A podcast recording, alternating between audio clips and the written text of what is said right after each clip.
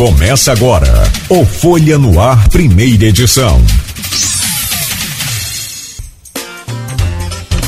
Quarta-feira, 11 de maio de 2022. Começa agora pela Folha FM, mais um Folha no Ar, ao vivo, em 98,3, emissora do Grupo Folha da Manhã, com a presença agora sim do nosso convidado, o secretário de Segurança de São João da Barra, Anderson Campinho.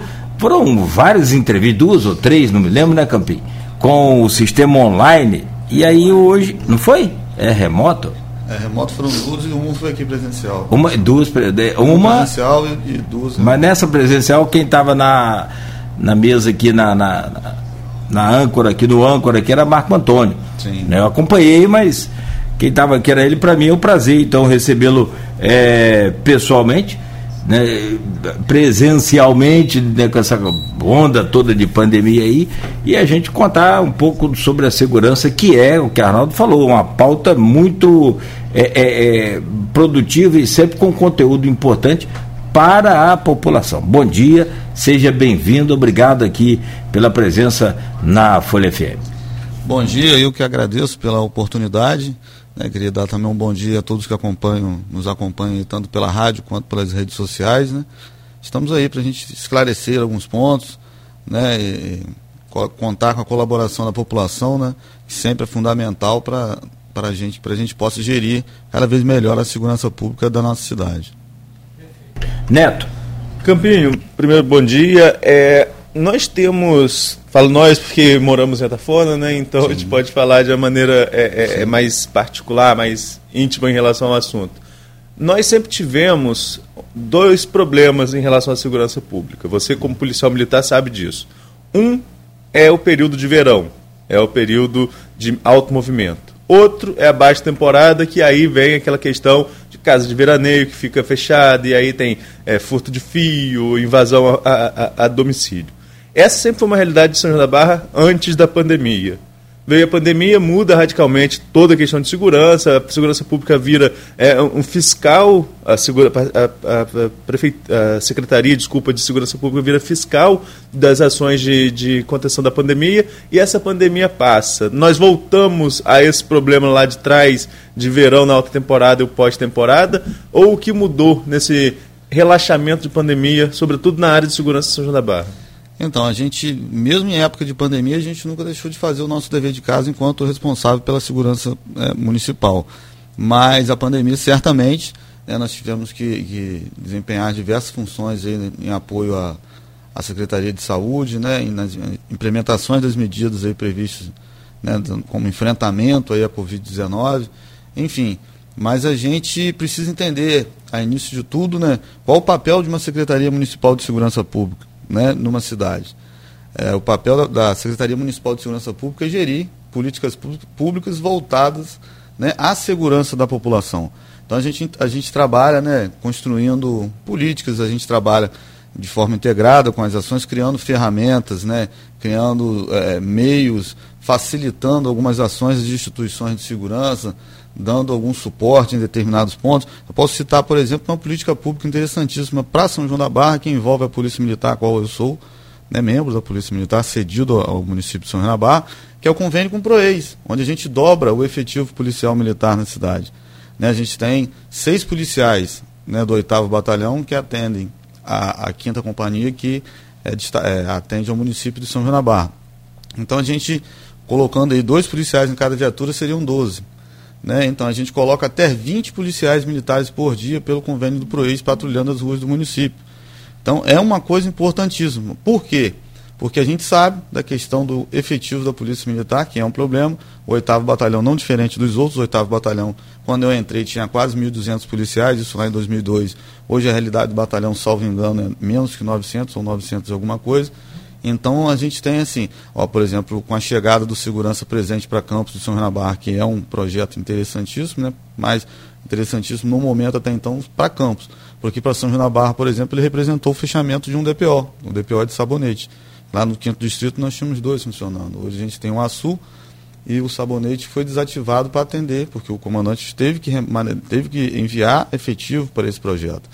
Então, São João da Barra ficou com um efetivo menor. Aí, o que, que nós acabamos por fazer? Nós acabamos tendo que visar atender, fazer o planejamento do PROEIS a atender essa determinada demanda lá do quinto distrito. Quando, na verdade, o, o, o, o convênio com o PROEIS ele vem para agregar, ele vem para somar valores, ele vem para dobrar o efetivo da Polícia Militar já existente, que não era capaz de dar conta. Porque, constitucionalmente, né, a segurança pública, de, é, é, dever do Estado, direito e responsabilidade de todos, e a, e a polícia ostensiva é a polícia militar, é uma polícia estadual. Então, é um, um dever do, do, governo do Estado prover esse policiamento ostensivo lá. Mas o, o, município tem a possibilidade de fazer o convênio e arcar com esse policial no dia dele de folga para que ele patrulhe sob planejamento executado pelo município. Então, a gente acaba tendo que, ao invés de somar o efetivo da Polícia Militar, a gente acaba substituindo em algum momento. Uhum. O que não é interessante, porque o, Pro, o PROEIS ele é para somar e não para tapar um buraco uma falta de que acontece. Então é nesse sentido, quando a gente prevê, quando a gente garante uma política pública dessa, de de estar a, a, garantindo o efetivo policial militar para patrulhar a rua, né, que ficaria sem um patrulhamento, é quando a gente, através da secretaria, identifica, por exemplo, que um 90 tem um problema na cidade que não atende, né, isso é um problema crônico da cidade, também não vamos atribuir responsabilidade ao comandante do batalhão, que é um parceiro nosso de sempre, né, o coronel Gustavo atualmente, que o 8 Batalhão sempre foi um parceiro nosso, só que a gente precisa entender as dificuldades dele realmente. O 90 tem um problema com o operador telefônico, que a gente liga, ele cai numa linha morta, ele não toca na sala de operações. Isso já foi matéria de, de, de providência tomada pelo comandante do 8 Batalhão. Nós também já entramos em contato com o operador. Isso não acontece, mas a população nossa não pode ficar sem um atendimento 90. Então, o que, que a gente faz? A gente foi criado. A secretaria é muito nova, ela foi criada em 2017, pela época prefeita Carla Machado. Em 2019, foi criado também por ela o Centro Integrado de Operações de Segurança Pública. Esse centro integrado integra todas as ações desempenhadas pela Secretaria de Segurança. A Secretaria de Segurança é essa, formada pela Guarda Civil Municipal, Defesa Civil, Fiscalização de Posturas, Correção de Animais.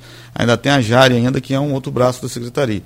Mas, enfim, essa, essa, esse CIOSP ele também monitora, monitora por câmeras de, de segurança toda a cidade. Todos os distritos da cidade são monitorados. É um assunto que eu vou tratar mais à frente um pouco mais, porque ele é muito interessante. Mas, assim, o atendimento à população que o 190 não estava funcionando, da Polícia Militar, nós disponibilizamos um número, dois números de 24 horas, que é o 2741 1190 e o 999 153 153 para ligações de WhatsApp ou até mesmo mensagens de WhatsApp. Então é um meio de que a gente, o nosso CIOSP ele funciona em cima da quinta companhia, onde a gente disponibilizou um rádio de comunicação para os policiais que ficam ali embaixo, e a gente tem um contato telefônico direto com ele. Se você ligar o 90 e não conseguir, liga para esses dois números que funcionam 24 horas a demanda vai chegar à Polícia Militar, de qualquer maneira. Então, esse é um papel interessante que a gente consegue enxergar de forma a responder de imediato. São medidas que a gente toma no meio de facilitar, de resolver um problema que é da Polícia Militar, né? é um problema de um órgão estadual, mas que se a gente não atender, se a gente não tiver aquela responsabilidade prevista lá na, na, Constituição Federal, como segurança pública é dever do Estado, mas é direito e responsabilidade de todos, o, o, município com essa total responsabilidade, assim também como prevê agora né, a lei mais nova, a lei do SUSP, né, a lei do Sistema Único de Segurança Pública, e a gente não pensa em, em, em enxergar, jamais, a gente não consegue enxergar a segurança pública municipal sem vislumbrar o papel do município nesse contexto. Então esse é o papel do município. Né? A gente precisa garantir alguma. Já que está dando errado, o Estado tá, não está conseguindo atender a contenta da nossa população, nós vamos atender a população. Nós vamos disponibilizar um telefone, a população não pode ficar sem um atendimento de emergência. Né? Posso só colocar uma coisa, Arnaldo? Você me permite, Campinho? Claro. É, não, porque, na verdade, o que, que ocorre? É, o, o, o 190, o 192, 193, 153, que é da guarda.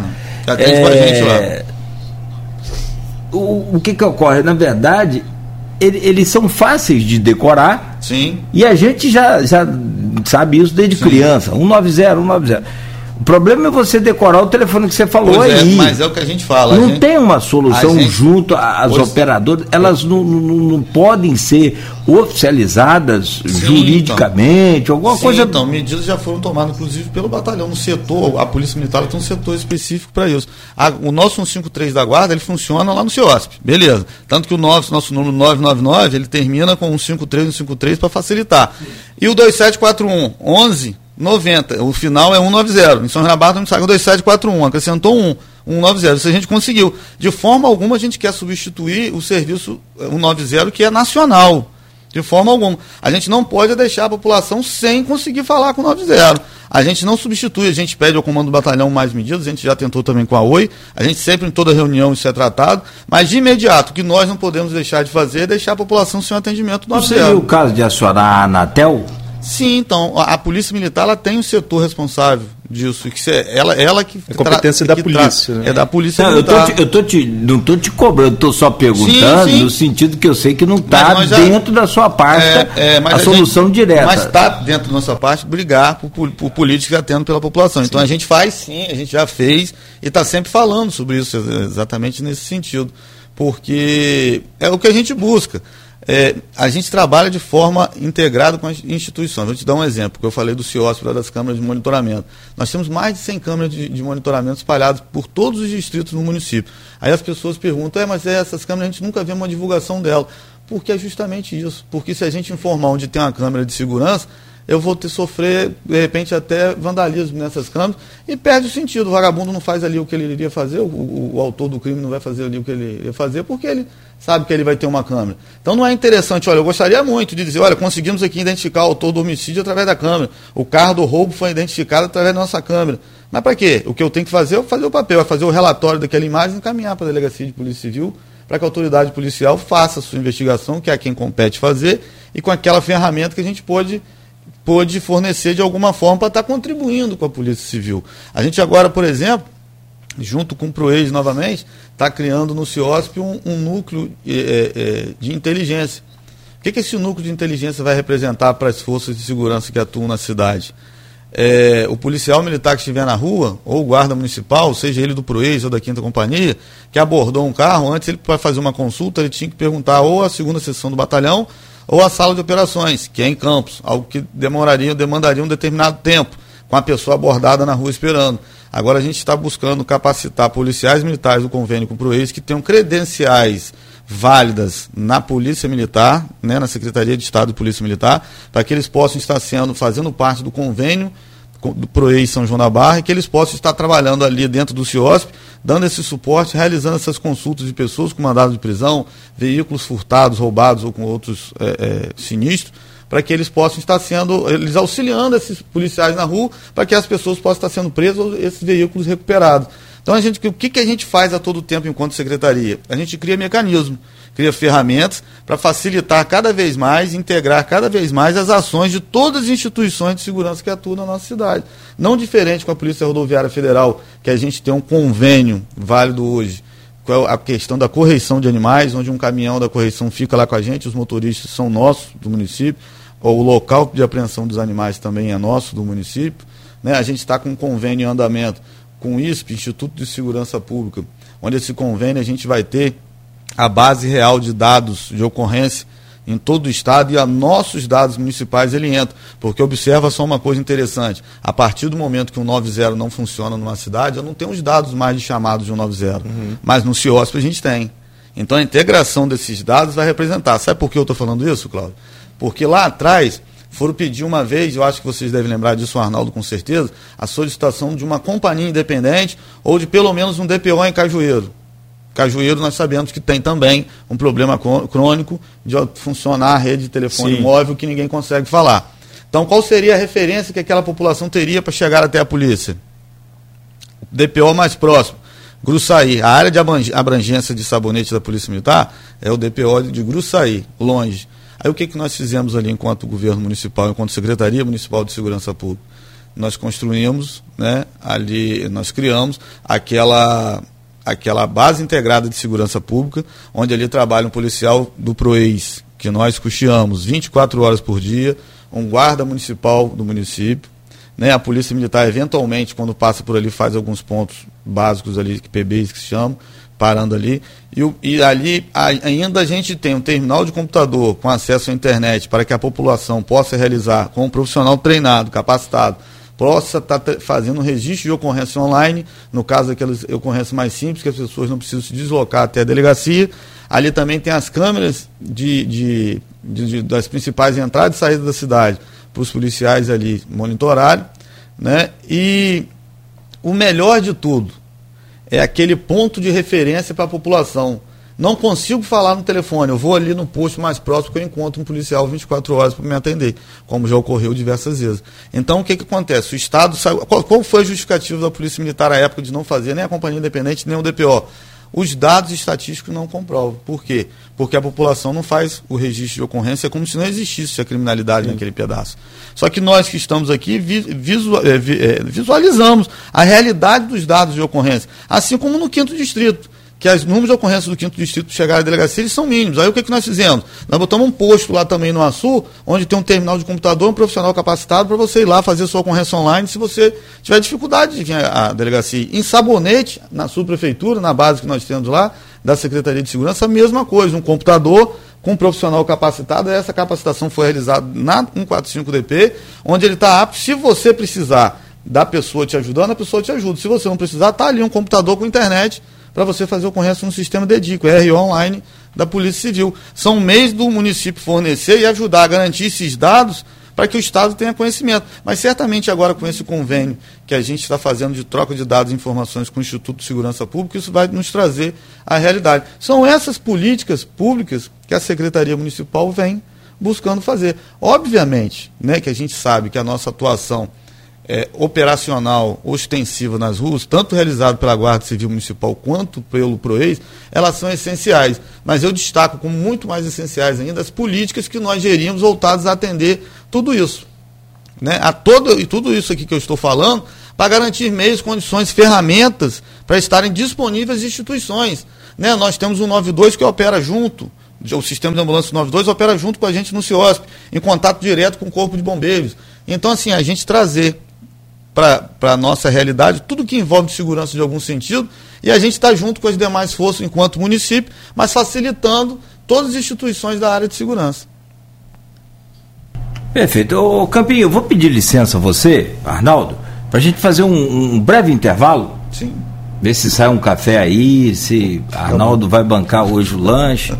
E a gente volta para falar, tem muita coisa para falar. Tem, tem o Arnaldo que é São Joanense, tem uh, os conterrâneos de, dele aqui. Né? Você é São Joanense também? Ou é eu, eu sou, eu nasci adotado? em Campos, mas sou São Joanense, já é reconhecido inclusive com o título de cidadão São ah, Joanense. Ah, então pronto. Moro lá, tenho um filho lá, tenho uma casa lá, ah, graças então... a Deus. Estou lá desde 2002. Não, perfeito. E eu digo isso não por ser ou deixar é. de ser. Não, não, é muito antes disso também já ia passar verão. É, e também essa coisa que a pessoa fica, ah, mas é por, por questão de conhecer, é. conforme é, o Arnaldo conhece aí. Trabalho lá, me conheci minha, minha, minha noiva na faculdade, quando a gente começou a fazer faculdade aqui em Campos. Uhum. Aí fui para ah, já ia para na Barra e fui para lá de vez. E já tem um, um, um, Trabalho lá, trabalhei na polícia aqui em Campos bastante tempo, mas fui para lá Com... depois atuar lá bastante tempo também. Ah, então já conhece tudo, sabe tudo, e aí por isso que a gente é, comenta sobre isso. Campinho é secretário de Segurança de São João da Barra, a gente fala sobre isso, essa mudança que houve de um tempo para cá, onde os municípios passaram a assumir parte da segurança pública, justamente por conta do que você falou. Se não está dando certo ou se não está dando conta, vamos fazer a gente. E aí é importante que se faça neste momento, principalmente de São João da Barra, que tem aí essa, esse crescimento vislumbrante pela frente. 7 horas e 42 minutos. Você que nos acompanha também, né, que nos acompanha, não desligue aí, não desconecte aí a sua plataforma, seja YouTube, ou Instagram, ou até mesmo pelo Facebook. Estamos com o Arnaldo Neto recebendo o Anderson Campinho, secretário de Segurança do município de São João da Barra. Arnaldo. Campinho, você falou um, um ponto é, muito interessante no bloco anterior, eu queria voltar nele em relação ao segurança presente. É, primeiro que existe um, uma discussão na Câmara de São João da Barra e queria saber da sua parte também, para tentar estender o segurança presente para São João da Barra. Acredito que se isso acontecer, caso isso venha a acontecer, pode até impactar no PROEIS, já que o município custeia o PROEIS para ter esse suporte de segurança mais e isso passaria para o Estado. Por outro lado, você pontuou que o DPO de sabonete chegou a ser fechado para é, é, contemplar essa questão de segurança presente em campos. É, já acompanha segurança pública em São João da Barra há algum tempo e essa luta desse DPO de, de, sabonete, porque às vezes fecha, às vezes falta efetivo, isso não é de hoje, isso é uma questão bem antiga. Como seria buscar uma solução para isso? E estrategicamente, o quinto distrito, diferente de, diferentemente de Atafona, de Gruçaí e até mesmo Cajueiro Degredo, que tem núcleos muito próximos de, de povoado, no quinto distrito é muito espaçado. Sabonete, Pipeiras, Açu, são, são, são comunidades diretas.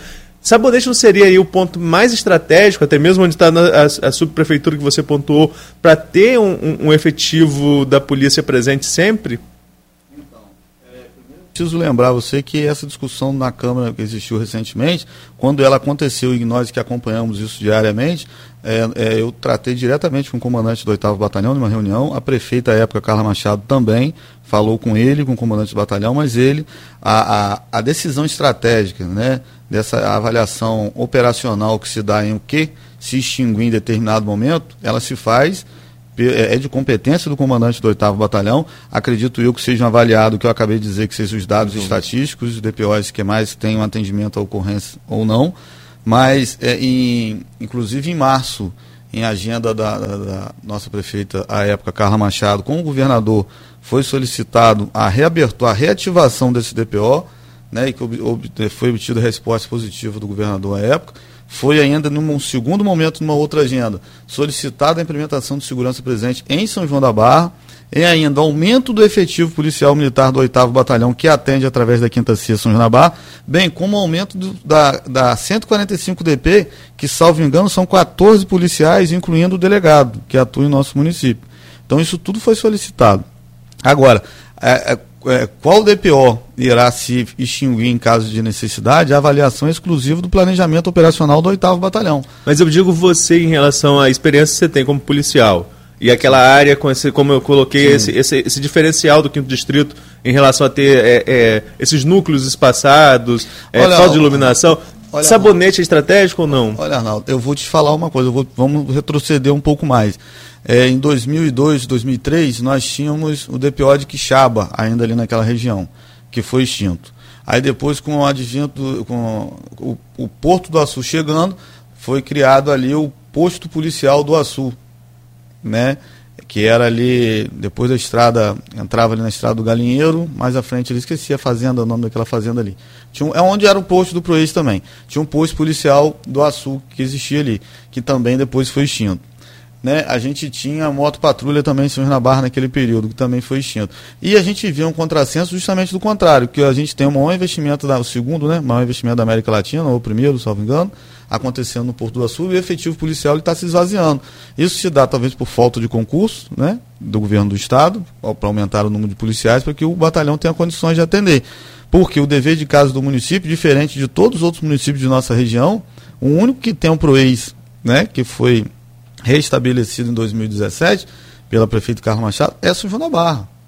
Então a gente vê um contrassenso disso. A gente vem fazendo o nosso dever de casa. A polícia vem diminuindo o efetivo, mas a gente vem com o PROEIS aí suplementando. Quando a gente observa a extinção do DPO de sabonete, a gente estica lá o nosso, nosso planejamento operacional, que o PROEIS é preciso que se entenda que quem planeja a execução dele é o município. As viaturas atuam onde a gente planeja. Então a Polícia Militar, o 8 Batalhão tirou de lá, a gente leva a nossa viatura para lá. É o ideal, como eu falei antes? Não, porque o PROEIS ele vem para somar e não para substituir. Mas a gente vai deixar o pessoal lá sem o policiamento? Não. Aí o, batalhão também cria ordem de policiamento para que, de, que o, a viatura do Açu também desloca até lá um determinado momento, que o patamo da cidade também te desloca até lá num determinado momento. Não é o ideal. O ideal é que estejam todos funcionando. Acredito eu que em breve vai voltar a funcionar. Né? Eu soube que até agora um mês, um pouco atrás, tinha um policial por, pelo menos cada dia para manter o posto fechado. Agora, se eu me perguntasse por que, que não tirou de outro lugar e tirou de lá, é uma, uma escolha de um planejamento operacional realizado pelo batalhão. Então, assim, a gente aumenta.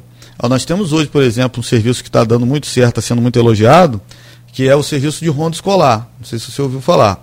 A ronda escolar é realizada pelo PROEIS e pela Guarda Municipal policial chega em cada escola, para a viatura, desce, procura a direção, a coordenação pedagógica, entende os problemas da escola, sabe porque ali os funcionários que ali estão vão dizer, olha, determinado horário fica um grupo de alunos ali, junto o pessoal que não é aluno, que isso pode atrapalhar de alguma maneira, representar algum risco, e a gente vai direcionando o, o, o nosso patrulhamento. Eles entram, assinam um livro lá de presença, é executado pela Guarda Municipal num espaço, pela Polícia Militar num outro espaço. No outro dia isso troca. Todos os distritos do município, todas as escolas são atendidas. Isso é muito interessante, tem sido muito, assim, a gente tem sido recebido muito agradecimento das escolas e tem dado certo. Na reunião que tivemos, inclusive a polícia, a representante da Polícia Militar estava junto, que os colégios estaduais também seriam, receberiam, porque a gente tem um PAMESTRO escolar no oitavo batalhão, mas ele fica restrito a campos. Ele não se desloca para os outros municípios, como São Barra, por exemplo. Então são as viaturas dos DPOs que fazem. Ou seja, a gente vem atendendo, trazendo, buscando, fazendo reuniões, chamando os responsáveis para a gente dirimindo alguns problemas. E a gente vê hoje as escolas, o ambiente escolar ele, ele com, com segurança para os alunos estudarem. Isso, é, esse patrulhamento da Guarda Municipal, que faz uma atuação muito interessante junto ao PROEIS, tem sido importantíssimo nesse, nessa ronda escolar para garantir a segurança no ambiente escolar e tranquilidade para os alunos estudarem. em cima disso, a gente está desenvolvendo um projeto que vai ficar muito bacana. Ele está sendo construído, tem reunião essa semana, vai ter outra ainda, para a gente estar tá lançando em breve que é um projeto Segurança, é, Educação Segura, Assistida e Continuada. Por quê? Eu posso falar pela minha experiência de segurança pública e atuando no Patamo, por exemplo, Senhor Navarra, prendendo muita gente com a minha guarnição, conforme ocorreu durante cinco anos consecutivos, e a gente observa que determinados problemas eles podem ser identificados. A gente vai começar, por exemplo, a retornar um serviço que a gente tinha da Guarda Municipal que funcionava muito bem, que eram determinadas palestras que ocorriam nos ambientes escolares voltados para alunos. E a gente tem hoje também um funcionário no, no CIOSP, um gerente, que é palestrante também. Então a gente vai associar essas palestras, vai incrementar isso nas escolas, vai identificar grupos, trabalhando junto com o Conselho Tutelar, com, é, é, Comissão de Direitos da Secretaria de Assistência, é, assistentes sociais da Secretaria de Assistência, é, é, o pessoal da, da juventude, né? enfim, a gente precisa identificar alguns problemas. Porque às vezes um aluno, vou citar um exemplo aqui, básico, um aluno chega numa escola com um problema que vai desencadear um problema mais sério, mas esse problema ele está trazendo da casa dele. Então, se ele for identificado, ele pode ser encaminhado para um atendimento de um aparelho nosso municipal para a gente estar tá tratando esse tema. E na ponta disso tudo, a gente tem os projetos do esporte que vai estar associado junto com a gente. Sabe por que eu estou falando isso, Cláudio? Aí você vocês não vão entender esse, pô, campeão, um cara do patamo que prendia e tal. É, e vamos, nós vamos continuar aprendendo, porque a polícia ela precisa atuar diariamente. É preciso fazer o seu dever de casa diariamente emergencial. É preciso se prender sim todo dia. Mas até quando a gente vai ficar só aprendendo? Até quando nós vamos, nós vamos imaginar e mensurar a segurança pública como algo imediato que eu preciso prender aquele adolescente ou aquele jovem, aquele homem só ali e acabou, e o problema acabou. O problema de segurança pública vai para muito além disso. E a gente precisa é, é, é pensar isso dessa maneira. Eu, como um estudioso pouco estudioso também, que já estudei muito pouco, mas estudei alguma coisa, sou, eu sou especialista em segurança pública pela Universidade Federal Fluminense, e a gente, na condição que a gente está hoje de gestor de segurança, a gente precisa mensurar isso. Sim. Porque existe um exército esperando. Enquanto eu chego aqui com um patamo, com a minha guarnição e prendo um adolescente, um jovem, 18, 20 anos, prendo ele aqui para o tráfico de drogas, se eu voltar duas horas ali depois, já tem outro no mesmo lugar dele. Por quê? Porque existe um exército atrás esperando isso. Existe um exército pronto para isso, esperando para assumir o lugar do outro. Então é esse ponto que precisa ser atacado. Né? Nós precisamos disputar esse jovem com a criminalidade. Até quando nós vamos ficar sendo só polícia, tirando aquele dali e perceber que o outro vai para o lugar dele? Porque a gente vai colocar para o nosso sistema é, carcerário, nosso sistema penitenciário, ele, ele, alguém acredita que ele realmente vai ressocializar alguém?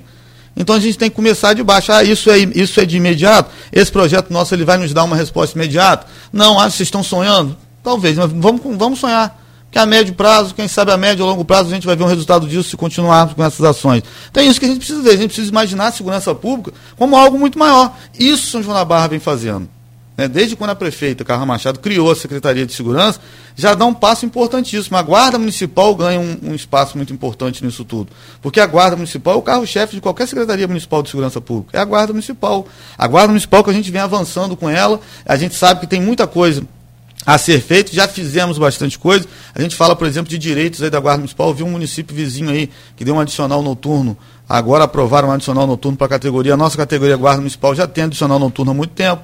A gente vê que a Guarda Municipal tem um PROTAR, que é uma espécie de hora extra que é dado. É, é, que o cara é voluntário, ele, se, ele pode, ele de folga, ele é voluntário, vai tirar essa hora extra. Eles tiveram aumento, assim como todos os outros servidores agora, né, de, de, de 16%. Né? Enfim, tem coisas muito melhores ainda por vir para a Guarda Municipal em construção, porque o momento. Aumento do efetivo, né? É, o próprio aumento do efetivo que eu ia falar, mas a própria categoria em si, com os 49 que ainda tinham, tem uma fase interessante de construção, da, de elevação de categoria profissional. A chegada agora desses 20, 20 a mais né, no efetivo já representa aí um avanço muito grande. Ainda foi agora solicitada à Câmara a aprovação para chamarmos mais 10. Então, assim, isso tudo é, é, é, algo fantástico se a gente imaginar que uma guarda, que vai fazer 20 anos agora, trabalha com o mesmo efetivo, e a gente, né, com esses 20 e com mais esses 10, vai ser um aumento de mais de 60% do efetivo da guarda. E é o que garante. Inicialmente, a, a proteção, o primeiro guardião da população é o guarda municipal. Então, são, a guarda, a gente vem avançando com eles em algumas coisas de reconhecimento, como identidade funcional. Eles passaram por curso de dire, direção defensiva, ofensiva e evasiva no sexto CPA, sempre em parceria com as instituições. A Guarda Municipal do Rio, a GM Rio, altamente qualificada no Estado em, em formação profissional de guardas, veio aqui, veio em São João da Barra fazer o curso de, de qualificação né, de, de, dos nossos agentes de trânsito. E é, a, é a GM Rio, que já tem um convênio firmado conosco, que vai fazer o curso de formação desses guardas que nós estamos convocando. Então a gente tem que dar, dar qualidade, seguindo cada vez mais na lei é, que prevê o Estatuto das Guardas Municipais, e a gente está avançando muito nesse sentido e vindo, vindo coisas pela, boas pela frente. O, o, ponto agora é de avançarmos bastante, nós vamos seguir nesse sentido.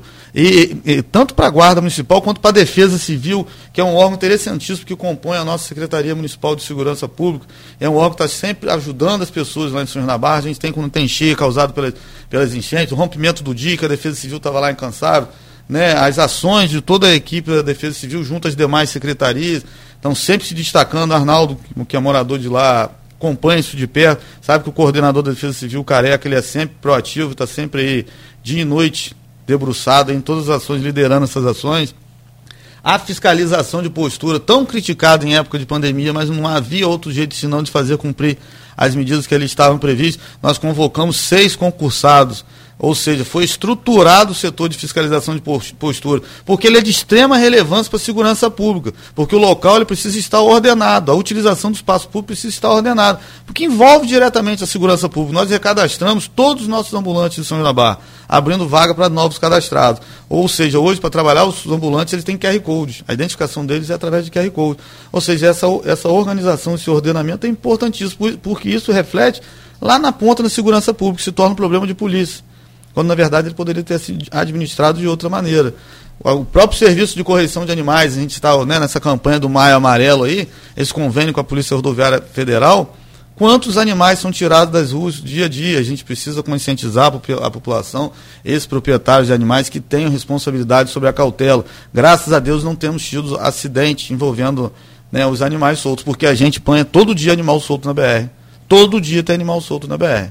E se não tiver esse serviço, a gente sabe que isso representaria certamente é, e, acidente. E isso é um problema antiguíssimo, né? Nós que trafegamos muito hum. nesse pedaço, eu ia todo dia, né? Agora eu parei, mas eu ia todo dia na BR-356. Aqui nesse trecho de Martilás Barcelos era assim, é. quanto mais nesse período agora começa sereno, é, a visibilidade do trânsito é ruim, enfim. Mas eu vou, vou, vou pegar um outro assunto, Campinho. Queria ouvir sua opinião em relação à participação da população nas ações de segurança. Qual o papel hoje de um Conselho de Segurança Municipal em São Barra? Conselho Público né, de Segurança Municipal de São João da Barra. Excelente. E qual a participação também das forças de segurança pública nesse próprio Conselho, fora do, do, do, dos agentes da sua secretaria? O oitavo BPM como participa, a própria delegacia como participa? Sim. Há essa integração, esse diálogo é contínuo? Então, é né, preciso distinguir duas coisas importantíssimas nisso em se tratando de conselho. Nós criamos né, projeto eh, de lei do Executivo, o Conselho Municipal de Segurança Pública. Ele é um órgão deliberativo. Lá tem cadeira é, permanente o secretário, tem cadeira o delegado, cadeira o comandante do 8 Batalhão, tem cadeira assim, de representantes, tá? Que eu estou dizendo. Tem o Corpo de Bombeiros, Defesa Civil Municipal, é, é, é, órgãos. Defesa Civil, a, a a associação de guardas, a associação de, de, qualquer empresa privada, mas a gente não tinha na cidade. É, enfim, todos os órgãos ligados à segurança e entidades que possam ter o Conselho Municipal, o Conselho Comunitário também atrela, porque esse Conselho Municipal de Segurança Pública, ele é deliberativo. Ali é um ambiente de ser apresentado projetos a serem executados na área de segurança. Ali é para que a gente trace grupos de estudos para determinado tema focal. Nós vamos tratar ali, é para a gente deliberar ações emergenciais, de médio e de longo prazo e ir executando e fiscalizando, porque esse conselho ele é fiscalizador e deliberativo. Né? Agora existe a diferença para o Conselho Comunitário de Segurança. O Conselho Comunitário de Segurança ele é composto pelo presidente, cadeiras permanentes, presidente, comandante do batalhão e delegado de polícia da região.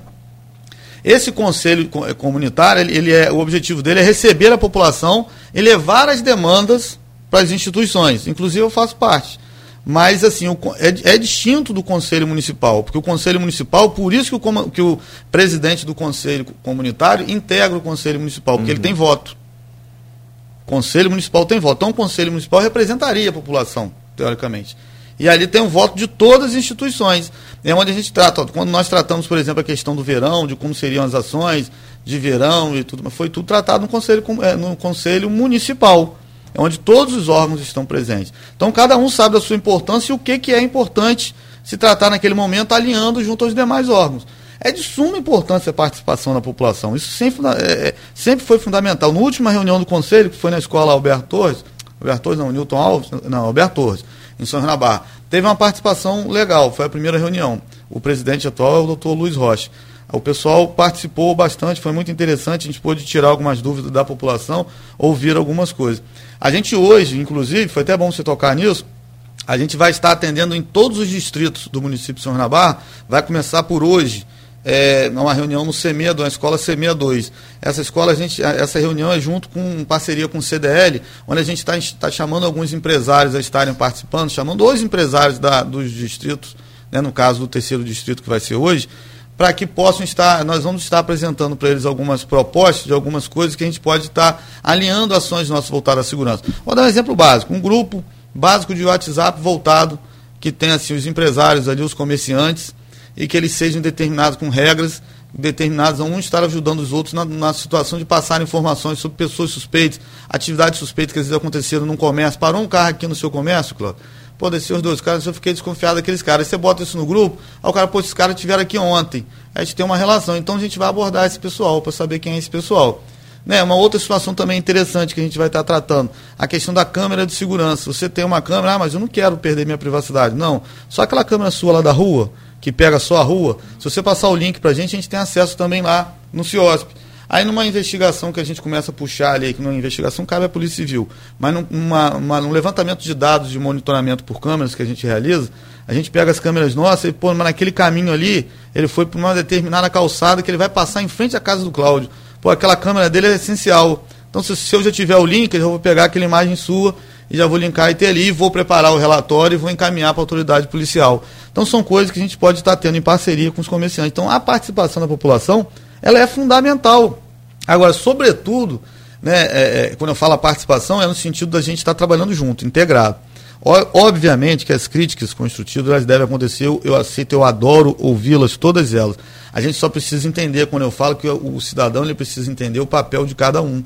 É por isso que eu gosto muito de falar de segurança pública, gosto muito de falar de Secretaria de Segurança Pública, que a gente precisa entender. Porque outro dia ouvi o cara falar assim, ah, porque assaltaram ali tão perto de não sei o quê, é tão perto do DPO porque o assalto é, né, o DPO vai agir ali, nós vamos agir numa situação macro. Não me eximo de culpa nenhuma do que aconteça envolvendo segurança pública em São Renabar, pelo contrário, por ser policial, por ser secretário, por estar 24 horas por dia envolvido nisso. Mas a gente precisa entender o papel de cada um nesse contexto.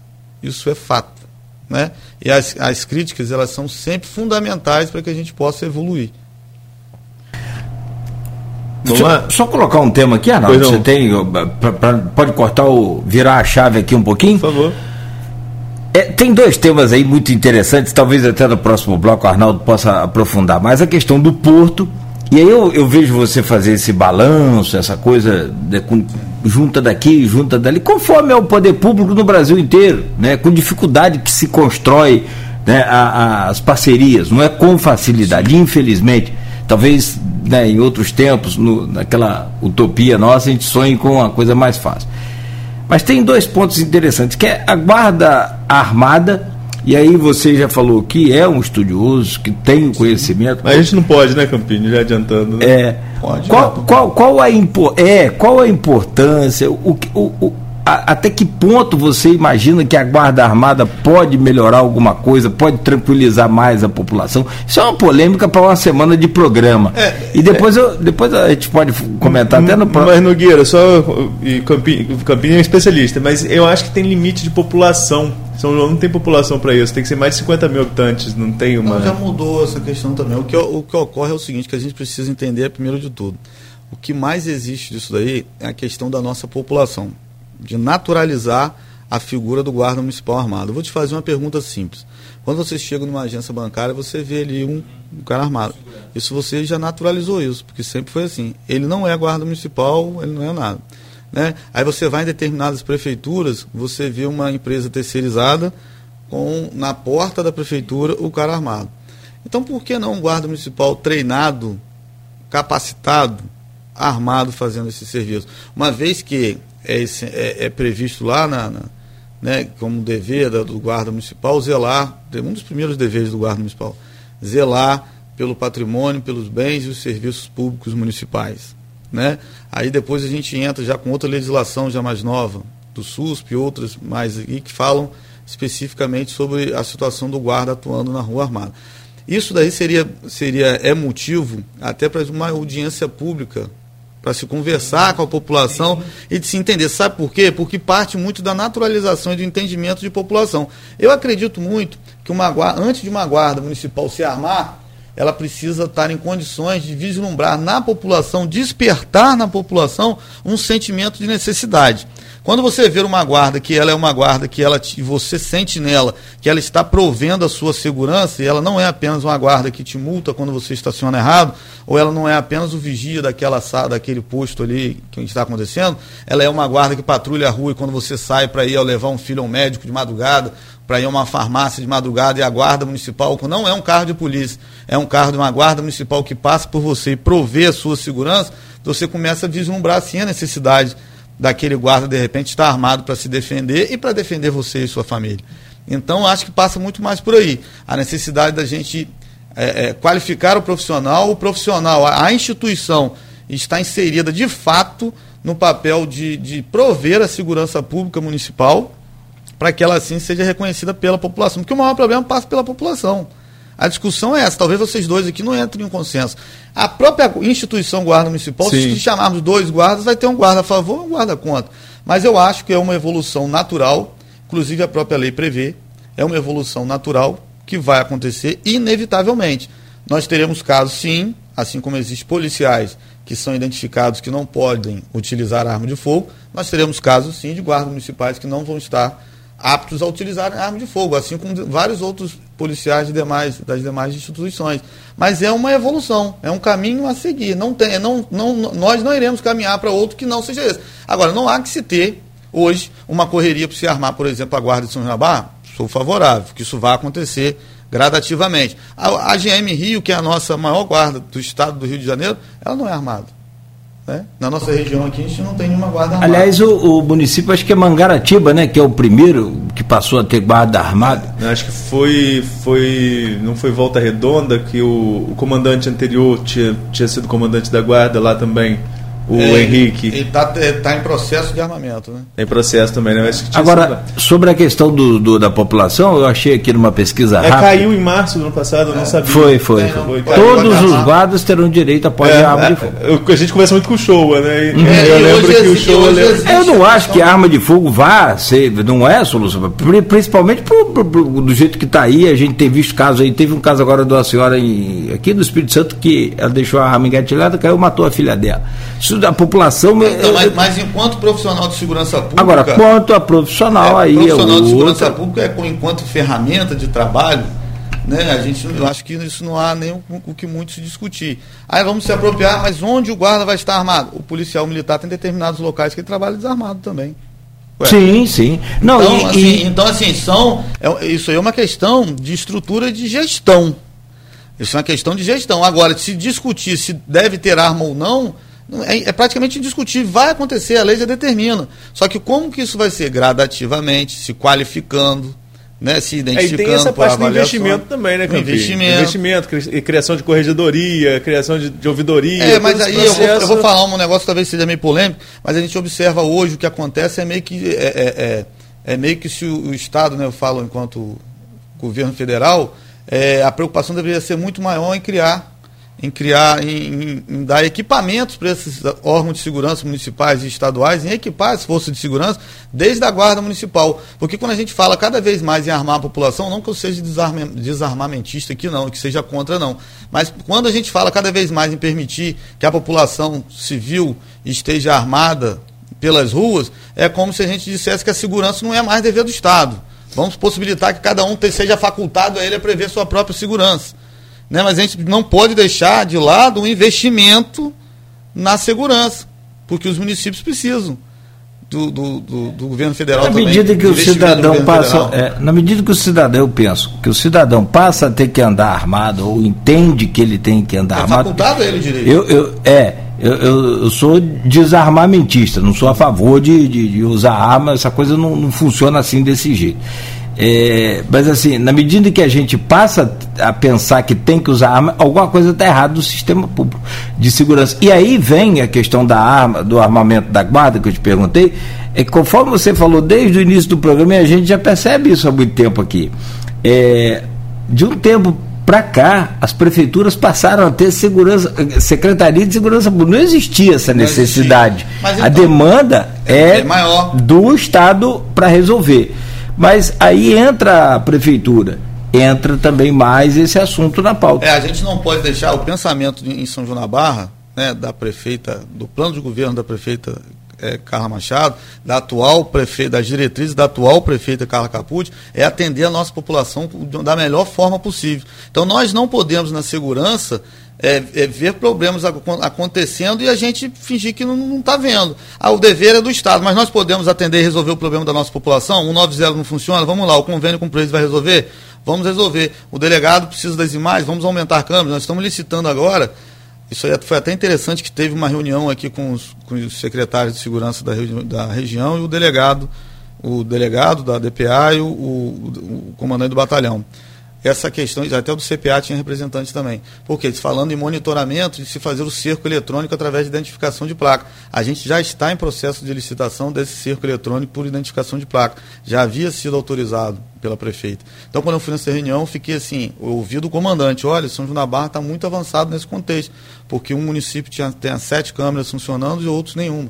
Então, assim, a gente está realmente avançado nisso. E a gente não fala onde tem, mas eu te convido, e você que mora lá em Atafona, eu te convido a ir lá, a conhecer o CIOSP, se você quiser. O nosso Centro Integrado de Operações, você vai ver a quantidade de câmeras e como ela funciona. Mas eu te convido lá para você conhecer. Mas aí ver como realmente funciona. Mas a gente tem, isso não é, é falácias, não. Isso é dado prova porque teve, tiveram pessoas presas. A gente vê o, crime, o criminoso, o autor do crime, vai lá, pratica o roubo, o furto, aí vem pelas nossas câmeras, a gente vem, vem com ele até a saída de campos. Aí, complicado demais. Passa por viaturas nossas lá, mas o cara vem, a pessoa não registrou ainda o roubo do veículo, o que foi, passa pela viatura da polícia. E a polícia vai abordar se tiver alguma atitude suspeita, senão não vai abordar. Aí vem para Campos. Aí a gente precisa dar continuidade em Campos. Então essa reunião foi importante para isso. Não adianta o Nabar estar equipado, cheio de câmeras, e que a gente chegar em Campos e a gente não encontrar essa parceria, essa integração de câmeras para dar continuidade. Né, isso daí é, é, uma. Mas essa reunião veio para vislumbrar esse sentido e eu acho que a gente vai conseguir resolver. Agora em São João da Barra vai ficar complicado. O cara que entrar lá, ele vai ficar mapeado a entrar quando ele entrou e quando ele saiu. Você imagina quando tiver essa ponte da integração que o governador pois falou é. que sai em 31 de maio, né? É, mais não, um ponto a, complicado. A gente já pensa nisso, porque todo desenvolvimento ele traz consigo alguns impactos, né? Sejam ambientais, impactos né, sociais, impactos. E todos eles acabam caindo em cima da segurança pública lá na ponta. E a gente já vislumbra isso, mas ali, obviamente, a gente vai ter que ter todo um, um, esquema diferenciado, porque São Francisco é um município que a gente tem tido aí um estado observado uma violência, sobretudo os homicídios, né, que é muito grande. Enfim, a gente não pode permitir que isso venha para cá, porque quando a gente fala em São João da Barra, se a gente for observar quando a gente fala em crime em São João da Barra, eu tenho essa estatística. A gente olha, é por isso que quando a gente vai pedir sempre alguma coisa, a gente que mora lá, a gente quer que nada aconteça. Mas se vocês observarem, eu estou sempre falando sobre isso lá, a Secretaria de Segurança do Rio Barra ela acaba assumindo um protagonismo, porque a gente realmente está ali debruçado para resolver, dando a cara a tapa, vamos dizer assim, para falar do tema. Porque tem municípios que isso é tão natural que a gente não cobra. Por exemplo, Campos é um município tão grande que os problemas são tão grandes, a gente vai para Guarulhos, ó, o nosso patamo sai de São João da Barra por diversas vezes, por ordem de policiamento, para patrulhar Guarulhos, a comunidade do Sapo. Eu já fui por diversas vezes. E São João da Barra fica sem um patamo. Então, assim, vem para cá. E vem a viatura de DPO que vai para outro lugar. E fica lá essas, e fica lá aquela região sem viatura. Aí o ProEx acaba cobrindo. Aí o município assume uma responsabilidade que não era dela. Mas enfim, porque o problema do oitavo batalhão, ele não é só São João da Barra. O oitavo batalhão é São João da Barra, Campos, São Francisco São Fidélis. Então São Fidélis também é mais tranquilo? Tá, é mais tranquilo. Agora São Francisco já não está mais tão tranquilo. São João da Barra época a gente tem ali alguma coisa diferente, porque senão seria. Porque nós já tivemos gente presa, que traficando em, em, em, em Atafona, que conexão em Gargaú, que a droga atravessava via barco. Isso é prova. As nossas prisões de roubo que aconteceram por último em São João da Barra, daqueles roubos às residências, três prisões naquela ali foram pessoas em campos. Ou seja, o pessoal sai de campos para ir lá fazer. Teve um caso que o cara pegou um Uber aqui em Campos à noite foi lá fazer. Então, assim, a gente precisa monitorar cada vez mais a nossa entrada, é onde a gente vai ajudar a Polícia Civil na investigação através da identificação de placa, porque essa identificação de placa ela é, ela é assim, interessantíssima eu consigo te dizer que o veículo entrou tal hora e saiu tal hora, e o veículo é tal e a placa é tal. Isso vai ajudar bastante. São Nabar vai ficando cada vez mais complicado para a pessoa entrar para cometer um crime, que ela vai ser vista. Em algum determinado momento ela vai ser vista. Então é isso que a gente quer. A gente quer criar mecanismo para oferecer as instituições de segurança pública que atuam em nosso município. Fortalecer a nossa guarda, que é a instituição municipal de segurança pública. Então nós precisamos fortalecer a guarda municipal e auxiliar as demais forças de segurança que atuam em nosso estado do nosso estado que atua em nosso município. E é isso que a gente vem buscando, através de parcerias, através de, de convênios, enfim, de todos os meios, de muita conversa, muito diálogo. Né? A prefeita Carla Machado sempre foi de, desse diálogo com as instituições de segurança, e agora a nossa prefeita Carla Capucci da mesma forma. A gente sempre tem reuniões para tratar dos assuntos, a gente sempre, de alguma forma, é, é, ajuda na questão de tem que colocar um DPO aqui. Ah, o DPO de Atafona teve que sair de lugar, a gente alugou um prédio, cedeu para a polícia atuar em outro lugar. Enfim, a gente está sempre ajudando de alguma maneira as instituições para que ele tenha mais é, é, possibilidade de atuar cada vez melhor. A gente precisa parabenizá-los, ainda porque os policiais militares de, do 8 Batalhão que atuam em São João da Barra, ainda que saiam de lá em, em determinados é, momentos para atuar em outros municípios, eles são dedicados, vocacionados e atuam de fato na nossa cidade com vontade de prender conforme prendem a todos os dias a gente tem noticiado isso daqui, a prisão de pessoas em São João da mesma forma a Polícia Civil, que tendo ainda com problema do efetivo, eles são dedicados, vocacionados e estão sempre cumprindo ali as suas determinações, as suas investigações, culminando sempre encaminhando para a justiça, que por sua vez deferem lá os mandados de busca e apreensão de prisões e são realizadas operações e os autores são presos. Agora a gente sabe que existe toda uma burocracia. Infelizmente, às vezes a Polícia Civil trabalhou, correu no processo, enviou justiça e a justiça, por todo o seu acúmulo de processo, acaba havendo um determinado atraso. Mas enfim, a gente segue, a gente segue, vai seguir sempre nesse sentido, colaborando, fazendo de tudo, seguindo aí o nosso plano de governo, né, as diretrizes do nosso atual prefeito, e vamos nesse sentido atendendo, provendo cada vez mais segurança para a nossa cidade. Campinho, eu vou te pedir licença novamente, precisamos fazer um intervalo. Você fala sobre segurança, a Polícia Militar, ela foi, na verdade, ela foi criada para servir e proteger. Aliás, é o lema da, da, da polícia, você sabe melhor do que eu. É, não foi para prender nem para matar ninguém e tal, mas a coisa degringolou no, no, no que diz respeito à, à, violência. O Rio de Janeiro, então, tem a milícia, que é um, uma coisa terrível. Você pode comentar sobre isso. E o Arnaldo Neto levantou aqui recentemente o, o tema de favelização por conta do porto, e a gente pode abordar isso no próximo bloco com você, com o Arnaldo, que está muito habituado ali é, justamente é essa. Arnaldo já falou da ponte, mas a gente levanta a questão do porto. Porque, do mesmo jeito que os empresários estão de olho no crescimento, na punjância do maior investimento da América Latina, nós temos também o tráfico de drogas e armas, que também está de olho. Olha Macaé. Sim. Olha a violência de Macaé. Como é que é muito diferente da gente aqui. É, é, a coisa lá é feia. Então, assim a gente pede você para comentar para que a gente tente encontrar uma solução, quem sabe, antes da coisa degringolar, né, a gente tentar. É, acho difícil, mas não é impossível.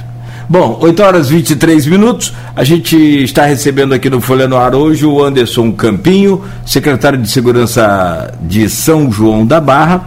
E a gente conversa com ele daqui a pouco, no, continua, conversa com ele no próximo bloco. E eu volto com você, Neto, por favor. Nogueira, a gente tem vários assuntos você levantou vários temas importantes, mas eu vou puxar para o meu canavial, vou para a praia, vou para Tafona, vou falar, vou falar sobre assuntos. Eu comecei com isso, a gente foi para outros assuntos, acabou é, não concluindo. No Campinho, a Tafona, alguns pontos específicos e que a gente precisa saber da atuação da secretaria. Um, tráfego de veículos nas faixas de areia, isso tanto na alta temporada como agora na baixa temporada. Não só a Tafona, todo o litoral. Como tem sido a atuação de segurança em relação a isso? Fiscalização? Há, há possibilidade de multa? Tem havido multa? Balneário de Atafona, revitalizado. Houve uma história, até conversamos recentemente, sobre uma mesa que sumiu, não sumiu. É, é, tem câmeras de segurança ali para identificar também, porque teve um caso quebraram lá a manilha na, na, semana que inaugurou, foram lá e quebraram, depredação do patrimônio público. Como que tem sido a segurança naquela área e, sobretudo, com um aumento de pessoas. Eu vou a, a, a, São João da Barra todo fim de semana, vou à casa lá em Atafona todo fim de semana, passo pelo balneário, vou para o Gruçaí, passo pelo balneário. Não tem um final de semana que aquilo ali não está lotado. É, como que tem sido a atuação também para garantir a segurança naquele espaço que se tornou muito movimentado mesmo na baixa temporada? Então, vamos lá, por partes. Primeiro eu vou te mostrar aqui já no celular as câmeras que eu vou chegar lá para te falar, no outro momento. Mas enfim, com relação a, a, ao tráfego de veículos na faixa de areia. Problema cultural né, existente nos nossos municípios. São João da Barra não diferente dos outros. Talvez, como já falei numa entrevista anterior, a areia de São João da Barra permita, propicie que veículos andem com maior frequência, diferente de farol, por exemplo, que não é qualquer veículo traçado que consiga trafegar por lá. O que, que a gente faz em São João da Barra? São João da Barra é réu numa ação civil pública da Justiça Federal e que tem que cumprir uma série de medidas. Né? De fiscalização, tanto parte da Secretaria de Meio Ambiente como parte da Secretaria de Segurança, através da Guarda Civil Municipal, que designa lá o seu grupamento ambiental para ficar fiscalizando todos os dias. São 32 quilômetros de orla. É, nós fiscalizamos, nós multamos diariamente, sobretudo nos finais de semana. Muito, é, na sua maioria, né, em alguns determinados trechos, entre ali o posto 2 e o posto 3, que é do Polo e ali dos Mineiros, né? O pessoal costuma dar mais. Cá também para Atafona, depois do balneário, referente às dunas. Enfim, a gente atua ali em quadriciclos, em determinados momentos até com quadriciclos também, com proeis, além do guarda municipal. É, são é, é, é realizadas diversas extrações né, de multas para esses condutores. Agora a gente partiu para um viés um pouco diferente. Esse final de semana, foi até noticiado aí, a gente está fazendo um serviço de conscientização na chegada da praia em determinados pontos. Porque não vai adiantar a gente ficar multando, multando, multando, porque o cara às vezes ele chega ali, ele é multado, ele vai embora, ele troca o carro, ou o carro, a multa vai chegar depois, e ele continua andando na areia. Então a gente está fazendo um serviço de conscientização na chegada, dizendo que é proibido que é fiscalizado, que a gente fiscaliza. Esse final de semana surtiu um efeito positivo. Não sei se você viu, foi na chegada ali do posto, na chegada de Gruçaí, nós fizemos uma blitz educativa ali com a guarda municipal. Depois ali próximo a Marechal Rondon ali também, naquele trecho, depois lá em frente ao Espaço da Ciência. Tudo na parte da manhã, é o horário que o pessoal está chegando à praia. Olha, você está chegando, você está sendo, você está recebendo um folder, você está sendo comunicado que você, que isso é proibido, tem placa em todo o território, a Secretaria de Meio Ambiente colocou aquele estoco que era uma medida que tinha que enviar, inclusive, que fazer como relatório para a Justiça Federal, como medida que foi tomada para evitar que os carros andassem na areia. Aí a gente tem a questão do vandalismo, o cara vai lá e tira na madrugada né? Esse toco aí pela manhã entra, ele vai com o jipe lá e tomba aquele toco. Enfim, a gente pega e fiscaliza. Se houver, por parte do condutor a desobediência, ele pode e deve ser conduzido à delegacia por desobediência ao agente da autoridade de trânsito, que determinou, que além da multa, determinou que ele retirasse o veículo dali. O que, que a gente quer com isso? Cumprir uma ação civil pública da Justiça Federal. A gente quer minimizar os impactos ambientais que podem ser sofridos e, sobretudo, garantir a segurança dos usuários das nossas praias. É complicado? É demais. Que enquanto você vai com a equipe de fiscalização no pontal, o cara entra em frente ao polo. Aí o que, que a gente fez agora? A gente colocou dois pontos de observações. Na praia, o guarda fica a pé. No posto 2 e no posto 3. Então ele fica a pé. Ele já identifica por binóculo os carros que ali estão. E chamam por rádio quem está motorizado. Aí lá autuar e determinar que o cara sai. Mas a multa ele já levou. A multa ele já levou. Ele só vai ser determinado que sai, porque se ele desobedecer a ordem de sair, ele vai ser conduzido para a delegacia. Então, isso a gente quer fazer? Não. O que, que a gente precisa? Da conscientização da população, da educação da população. E o que, que a gente faz para isso? Essa operação na chegada da praia. E na, ali no, espaço da ciência vai continuar fazendo agora no início, na parte da manhã bem cedo, até ali às 10h30, 11 horas, que é o horário que o pessoal está chegando, porque a pessoa entende que não adianta, isso é uma questão de educação. Eu estou falando que é cultural porque desde que a gente é criança a gente vê a história daquele bugre andando na areia. E que hoje não pode mais. Enfim, não vou entrar no mérito ambiental e muito menos do Código de Trânsito Brasileiro, que nos cabe a cumprir, né, enquanto não somos legisladores, né, e sim cumpridores, né, e agentes que devemos fazer cumprir, é o que nos cabe fazer. Com relação ao balneário, local maravilhoso, só elogios à população. Teve um caso lamentável ali de uma mesa, daquela de fute-mesa, que disseram que foi furtado. Não houve registro de furto e falaram que teve um carro que levou. Eu estou até hoje querendo saber que carro é esse que levou. Sei que a mesa está lá dentro do balneário. Realmente, tentaram levar a mesa sim. Eu digo foi um ato de vandalismo da forma que foi. A gente tem imagem, tem tudo. Eu te mostro aqui. Eu te mostro as câmeras do balneário que eu tenho no meu celular. Todas elas. Consegue mostrar, né? Consegue mostrar nessa câmerazinha aí sua aí do seu no celular? Aqui, ó, aqui na, na, sua frente aqui. Apontar aí, aqui, uma... não, apontar aí para tá, sua. Deixa eu abrir uma, uma, uma maior uma, aí. Uma maior aqui, mais interessante. Ah. É, essa questão do balneário é, é, é, sempre gerou, gerou muita polêmica, né? Campinho sabe disso, teve discussão, sumiu se não sumiu, o pessoal. É, mas é, a pessoa, primeiro para sumir, o responsável pelo local tem que dar falta e fazer registro de ocorrência. Né? Se, não, se tem registro, se, houve o furto, houve subtração, tem que ter o furto, o registro de furto. Né? E a mesa está lá. Então, enfim, as pessoas têm vontade de, de falar sem.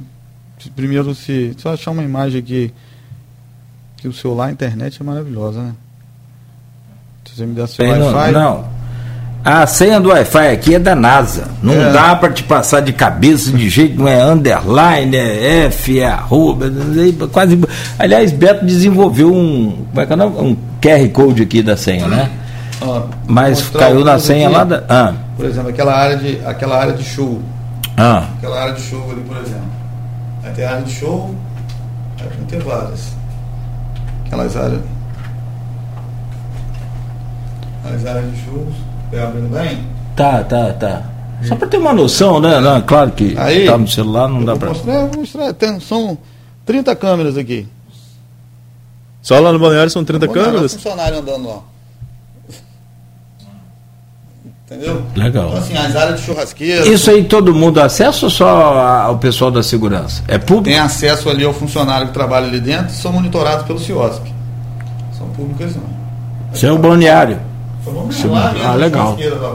Legal. Ao, ao, vivo. Ao vivo. Mas a população não tem acesso não a isso. Tem acesso. Quem tem acesso é quem são os interessados no assunto, que é o, é o Centro Integrado de Operações de Segurança Pública e o funcionário que trabalha ali dentro, que tem a central de monitoramento para ele ali também. Certo. Tudo monitorado. Campos já tem essa, essa parceria com a população, você conhece? E atualmente não está funcionando, não. Mas é. Aí tem alguém aí, não, né? É uma bandeira. Eu vou achar o local que, que tem a gente lá agora. Não, não tem problema, está cedo ainda, né? É. Mas não está funcionando de Campos? É porque o, o, o Darcileu, com a saída de Darcileu, não sei, mas na época que ele falava com a gente aqui, ah, já tinha passado. Ah. A área aqui de das crianças brincam lá. Tudo monitorado. Tô vendo. Legal. No celular, né? Mas lá. É mais rápido, é.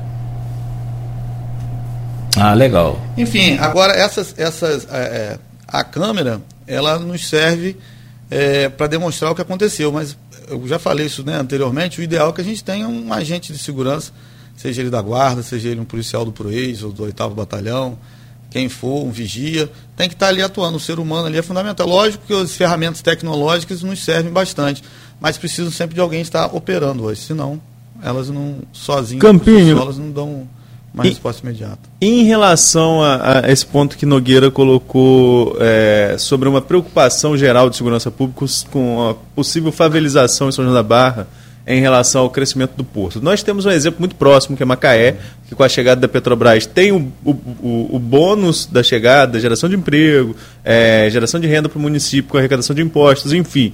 Mas o ônus também do crescimento da violência em Macaé é um caso a ser estudado para não ser repetido. Né? É, e como que São João da Barra vem se preparando ao longo dos anos em relação a essa questão e a sua opinião enquanto agente de segurança e especialista em segurança sobre essa questão de possibilidade ou não de favelização, sobretudo em áreas é, é, é, em que o tráfico, queira ou não queira, já vem chegando, já vem marcando território. É, então, todo desenvolvimento econômico ele traz consigo questões, né, impactos ambientais, impactos sociais e que vão acabar refletindo na segurança pública. Obviamente, é, é, investimentos nessas áreas precisarão ocorrer. A gente já observa, a gente já tem noção disso, a gente tem alguma coisa tracejada, inclusive sobre a ponte que você falou, mas sobretudo a questão do Porto do Açu, né, investimentos de, de, outros, de outros órgãos de esfera estadual, inclusive federal. A gente não pode permitir que ocorra né, o que ocorreu, como você citou, em Macaé, mas a gente tem é, é, um acompanhamento disso muito bom. A própria Secretaria de Desenvolvimento Econômico, né, com, com, os secretários que lá estão muito bem capacitados, um pessoal que acompanha isso diariamente, tem brigado bastante pela questão da empregabilidade dos nossos são joanenses para estarem atuando lá. Né, é, enfim, eu não acredito que isso venha a ocorrer, não, mas a gente, de forma alguma, a gente fica inerte nessa situação. Muito pelo contrário. A gente, desde que eu te falei sobre a questão de um DPO que foi desativado, desse estudo que a gente tem, isso já foi encaminhado para os órgãos estaduais. A gente precisa cobrar isso. A gente é, é, parceiro de todos eles, mas a gente, em determinados pontos, precisa cobrar, porque a gente precisa, a gente não pode é, deixar que o nosso município deixe de ser o que é em matéria de segurança pública com os índices tão baixos que se tem, a ponto de que nos deixam preocupados quando um caso acontece, há um alarme muito grande. Então imagina como isso não pode virar uma coisa normal, natural, como a gente vê em outra cidade vizinha. De que ninguém assim morre em cinco pessoas e já se trata com naturalidade. Roubam-se 10 casas, são furtados aí 30 celulares diariamente nesses roubos de ruas e é uma coisa natural e normal. Isso a gente não quer jamais acontecer na Barra, porque se houver um celular roubado em Barra, é matéria de primeira capa de jornal, de primeira capa de blog, que houve um assalto em algum lugar. Então a gente não pode permitir de forma alguma que isso aconteça.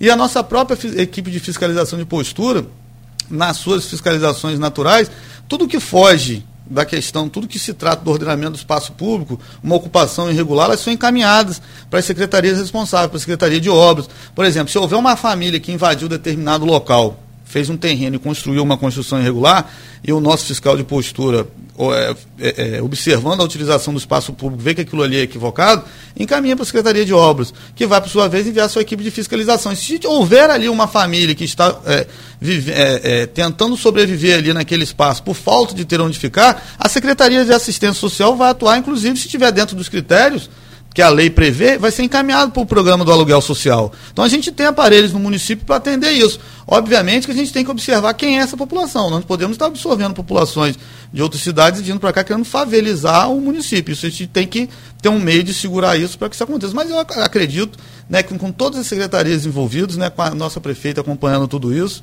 né, a gente vai conseguir, isso não vai ocorrer, com parceria com o governo do Estado, né, com os outros órgãos do Estado, com, até com a Polícia Militar em si, que diretamente vai ter que estar envolvido nessas ações, a Polícia Rodoviária Federal patrulhando a nossa a principal via de acesso, sobretudo ali na, na, com a questão dessa implementação da ponte, o posto de, é, do BPRV que já atua ali em Campo da Praia, que vai ser é, fundamental também nessa fiscalização da RJ, ou seja, não há outro meio que senão a integração, de que se não fale a mesma língua, que todos os órgãos falem a mesma língua, para que a gente atue e consiga cada vez melhor garantir uma São João da Barra mais segura, mais é, ordenada o seu espaço público, para que as pessoas tenham tranquilidade, tanto para trabalhar e para atividade a sua, a, a, a, explorar a sua atividade comercial em segurança, conforme a gente quer. Só mais umazinha aqui para fechar. Com certeza, é... Ah, obrigado. Você é da PM, Sim. da Polícia Militar. Tivemos agora o lançamento aí, né, Arnaldo, das câmeras na, na, na, na, na Polícia Militar. O que é extremamente fantástico, né? Porque ali não só a gente monitora o trabalho do PM, como a PM também né, se defende de tudo e monitora tudo. O que, que você pensa disso? E um outro aparato também que é interessante, que é o drone. Acho que a força da segurança, ela, ela, ela passa muito, na minha opinião, pelo pouco que eu leio e vejo, passa muito pela inteligência. A gente precisava usar mais a força da inteligência. Sim É, um, um desses aparatos você fala que são as câmeras Sim. e que são né, outros equipamentos que você já conta, mas tem muita coisa que pode ser acessada ainda e que não é coisa lá de outro mundo. É, a questão das câmeras no, nos, nos fardamentos policiais militares é algo interessante, mas desperta alguns sentimentos contrários. Porque o policial, ele, ele tem um, um, um regulamento que realmente corta na carne, de verdade. Diferente de algumas outras instituições que às vezes podem ser mais brandas. Mas eu falo isso com, preocupado com o quê? Porque o policial ele precisa estar cada vez mais qualificado, sobretudo é, juridicamente, com embasamento jurídico para suas ações. Porque senão ele vai ficar cada vez mais é, é, omisso em suas ações, com medo de ter alguma, de estar cometendo algum erro. Porque não adianta a gente participar de um curso, eu assinei que eu tive tantas horas aula sobre determinada matéria, só para aquilo ali me servir de para que eu tive aquela instrução e quando eu for responder eu dizer não eu fui tive realmente eu tive a instrução sobre isso eu preciso de fato ter instrução sobre isso e saber o que eu estou fazendo sobre isso porque isso envolve envolve a minha profissão, envolve minha família, a renda da minha família, porque eu posso ser excluído por uma ação, assim, uma coisa que eu venha a, a, tomar uma atitude errada, equivocada, infração de segundo, que diferente é nós estarmos conversando aqui, diferente é eu estar aqui com uma arma na mão e o cara está ali com uma faca, com alguma coisa, e como vai ser isso, como vai ser interpretado isso por promotores e por juízes. Então a gente precisa ter, sim, cada vez mais, a qualificação profissional ela deve vir junto com esses avanços tecnológicos. Não adianta nós avançarmos tec, eh, tecnologicamente se nós não avançarmos também na capacitação, na qualificação desse profissional que vai estar atendendo a sociedade. Não adianta só cobrar do agente público, a gente precisa qualificar o agente público. Isso em todas as esferas. Desde lá do guarda municipal, que é o primeiro guardião do município, até o policial federal. Todos nós, agentes de segurança pública, precisamos estar bem qualificados, né, tecnicamente, juridicamente, para que a gente possa ter uma, uma, uma ação respaldada, realmente, realmente sabendo do que está sendo feito dentro dos limites legais. Porque, de outra forma, é quem vai segurar, como é dito na expressão, é o agente público, é o policial. Campinho, quero te agradecer muito pela presença, dizer sempre da satisfação de poder conversar com você e você trazendo esse conhecimento que você tem, essa experiência, essa coisa toda e naturalmente pronto aqui para nos atender. Espero que você é, volte em outras oportunidades também e desejar lá todo sucesso para o seu trabalho boa sorte para você lá. Agora com a nova prefeita, que também é Carla, né? Problema Sim. de trocar o nome não vai ter, né? É, eu gostaria de agradecer a vocês pelo espaço aqui e aproveitar, como você tocou nesse assunto também, agradecer a nossa eterna prefeita Carla Machado pela confiança lá atrás e dos planos de governo que a gente vem seguindo aí, da atual prefeita Carla Capucci, com as diretrizes dela, né? E que a gente continua seguindo pela assim, total liberdade de poder gerir a segurança pública municipal com liberdade, mas com. É, é, é com uma supervisão e com um olhar muito é, carinhoso, eu posso dizer assim, que, que a gente pode, é, com muita sensibilidade, nos dando muita tranquilidade para trabalhar, atendendo assim os nossos pedidos para que a gente possa estar atendendo a nossa população, que é como elas sempre quiseram, é como a atual prefeita quer, que a gente atenda a, a, população nossa da melhor forma possível, com a maior humanidade possível, porque a população merece nós, servidores, sejamos nós servidores, sejamos nós prestadores, colaboradores, todas essas palavras aqui utilizadas, elas estão no sentido de garantir o que é de melhor para a população. E é para isso que a gente trabalha a, a, cada dia, né? Vai dormir tarde, acorda cedo, como é para estar aqui hoje, por exemplo, bem cedinho, né, Arnaldo? Mas isso aí, eu que agradeço a oportunidade de estar aqui. Neto. Vamos nem falar em horário de dormir e acordar, não, que senão dá um outro programa aqui.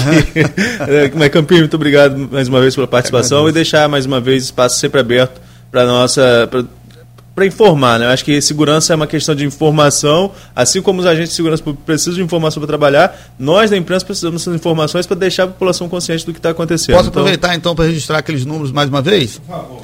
2741 1190. 2741 1190. E o 999 153 153. 999 153 153. Esses números são do CIOSP, do Centro Integrado de Operações de Segurança Pública, não são para substituir os números da Polícia Militar 190, nem do disco de denúncia da Polícia Militar, mas são sim. Não conseguiu falar com a Polícia Militar em São João da utiliza esses números que funcionam 24 horas para atender a população. Os locais de registro de ocorrência online que eu citei no posto do Açu e em Sabonete funcionam em horário de expediente. Já o de Cajueiro, a base integrada, 24 horas por dia. Beleza? Ótimo. Boa sorte lá. Só registrar o, a presença. Luciano Andrade. Luciano Andrade. É oficial também? Não, não, ele é o nosso assessor lá na secretaria. Ah, perfeito. Obrigado, Luciano. O Folha Nova volta amanhã, às sete da manhã. A gente fica por aqui agradecendo a você, a sua audiência e amanhã às sete de volta.